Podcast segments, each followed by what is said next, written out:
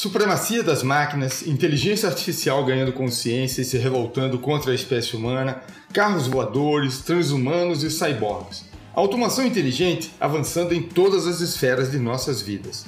Muitos livros, filmes e séries exaltam esse futuro, com a dupla face utópica e distópica. Porém, chegamos a 2022 ultrapassando o tempo narrativo de clássicos como Blade Runner, de Ridley Scott, e nossa realidade ainda tem um bom caminho a percorrer nesta direção. A verdade é que o futuro está muito mais presente do que imaginamos, ainda que distribuído de forma desigual, e está sendo construído todos os dias. Mas poucos têm conseguido captar esses sinais e conseguem se antecipar aos seus impactos. Estamos começando agora a segunda temporada do Pod, o podcast do Sebrae Alagoas. Ouvidos atentos podem mais. Este é o Pod, podcast do Sebrae Alagoas. Toda semana, um convidado especial para uma conversa sobre temas que impactam negócios, carreiras e sociedade.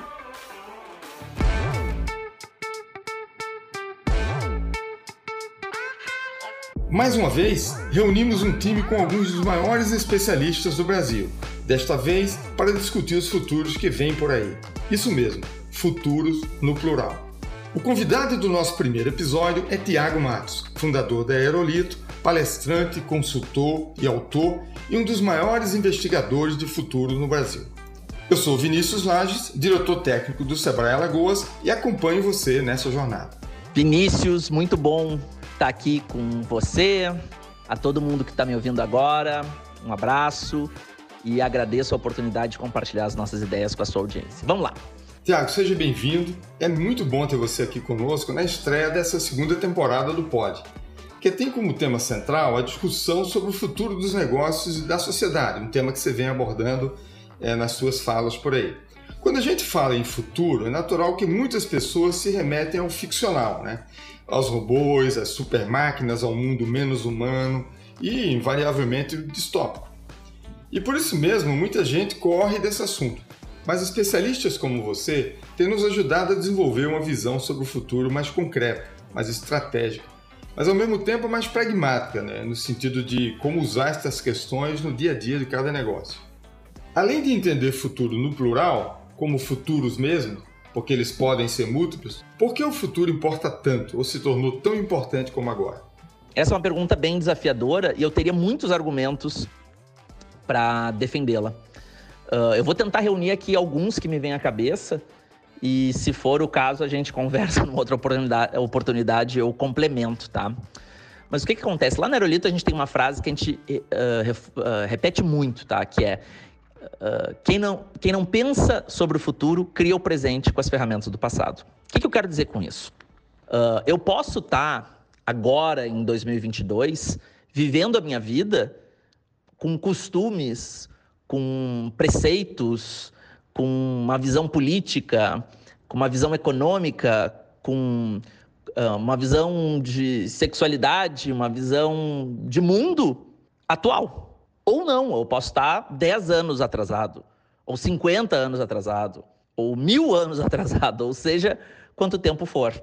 Se a gente olha para a história da humanidade, a gente vem como sociedade evoluindo. Né? Há bem pouco tempo atrás, por exemplo, o CID, que era lá o manual de doenças psiquiátricas, dizia, colocava lá homossexualismo. Inclusive, o termo era esse, homossexualismo, não homossexualidade, porque considerava que era um distúrbio. Até 1990 ele estava lá. Eu acho que ninguém em 2022, né, ah, na plenitude das suas faculdades mentais, que viva o mundo contemporâneo, pensa isso. Mas é óbvio que tem gente que acredita ainda nisso. Então essa pessoa não está vivendo 2022, ela está vivendo 1990 para trás. Até 1940, até o sufrágio universal, as mulheres não votavam. As mulheres não votavam.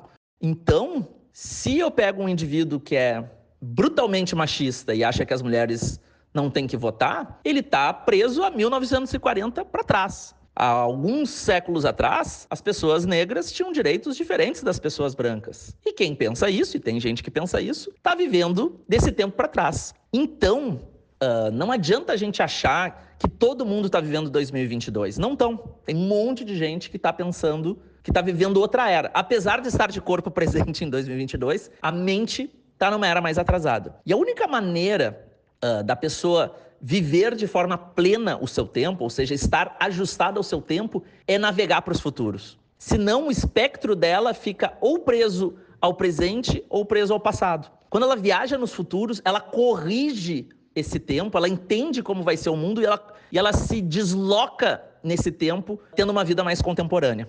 Então é por isso que quem não pensa sobre os futuros cria o presente com as ferramentas do passado, com o olhar do passado e com a lógica do passado. Isso tudo que eu falei para a vida uh, em sociedade vale também para as empresas. Né? Tem uma série de princípios que a gente vê nas empresas e que são do passado, não são do presente. Se eu não vejo, se eu não olho o futuro, eu fico pensando que colaboratividade e propósito é uma coisa sensacional e que é uma super novidade. E não é. E não é. Eu dou aula desses assuntos há mais de 10 anos, sabe? Isso não, não é uma grande novidade. Então é isso, sabe? A gente não pode. O Cazuza tinha uma frase né, no, no, na música Ideologia: Eu vejo um museu de grandes novidades. E eu acho que é isso, sabe? A gente não pode achar que essas coisas são novas, sabe? Transformação digital uma coisa nova, trabalho horizontal uma coisa nova, hierarquia fluida uma coisa nova, né? Nada disso é intraempreendedorismo é algo novo, nada disso é novo. Isso só vai ser novo se eu tiver lá preso no passado. Mas a gente tem que deixar essas novidades, né, num museu, porque elas inclusive já passaram. Não que elas não sejam importantes, elas continuam sendo importantes, mas elas não são mais novidades. Tiago, como se preparar para esses futuros que chegam cada vez mais rápido, tanto na perspectiva do indivíduo enquanto profissional, mas também das empresas? O Aerolito desenvolveu já várias ferramentas para pensar futuros. Uma delas é o Três Ondas de Impacto, que falando de maneira bem sucinta aqui, é um mapa onde a gente reúne vários sinais, por sinais entendam tecnologias, descobertas científicas, inovações em negócios, tá? A gente pega de 50 a 100 sinais, sinais por mapa e a gente pega uma empresa, vou dar um exemplo aqui de uma empresa, a Coca-Cola, tá? Coca-Cola tá no centro do mapa. E a gente cria três ondas. A primeira onda são inovações no universo conhecido, ou seja, inovações que vêm da Pepsi, inovações que podem vir da Budweiser, inovações que podem vir de, da Nestlé, né? inovações de empresas mais ou menos no mesmo universo. Aí a segunda onda são inovações de empresas que estão mudando o meu jogo, ou seja, normalmente são startups, novas tecnologias.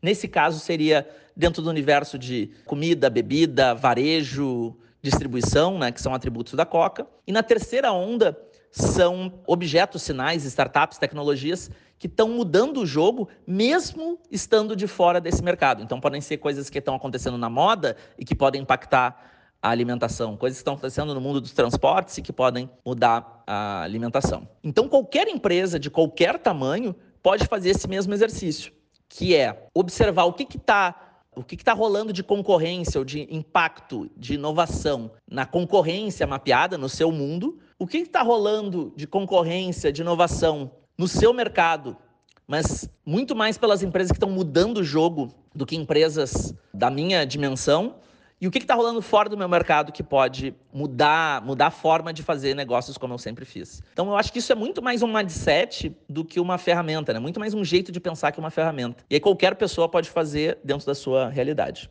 Você poderia falar um pouco mais sobre estas metodologias é, de aproximação de futuro ou das inovações e como elas se aplicam a um pequeno negócio? Como um empresário de Delmiro Gouveia, em Alagoas, pode desenvolver um processo de identificação de tendências e lá do Alto Sertão desenvolver algo inovador? Pois então, pensamento de futuro, ele é um estilo de vida, eu diria. Uh, e por estilo de vida, eu diria que é um estilo de vida profissional, né? Levado, se a gente está levando para as empresas, é um estilo de vida profissional. O Silvio Meira, que é um cara que eu admiro muito, ele diz, cara, uma, uma liderança tem que gastar 70% do seu tempo pensando em futuros. Ou seja, uma pessoa que não está pensando 70% do tempo em futuros, ou ela não é uma liderança, e tudo bem, ou ela não está sendo uma boa liderança, né? Então eu, eu, eu acredito que estilo de vida que eu estou defendendo aqui é um estilo de vida para que a gente viva melhor, né? Nada no mundo é mais certo do que a impermanência.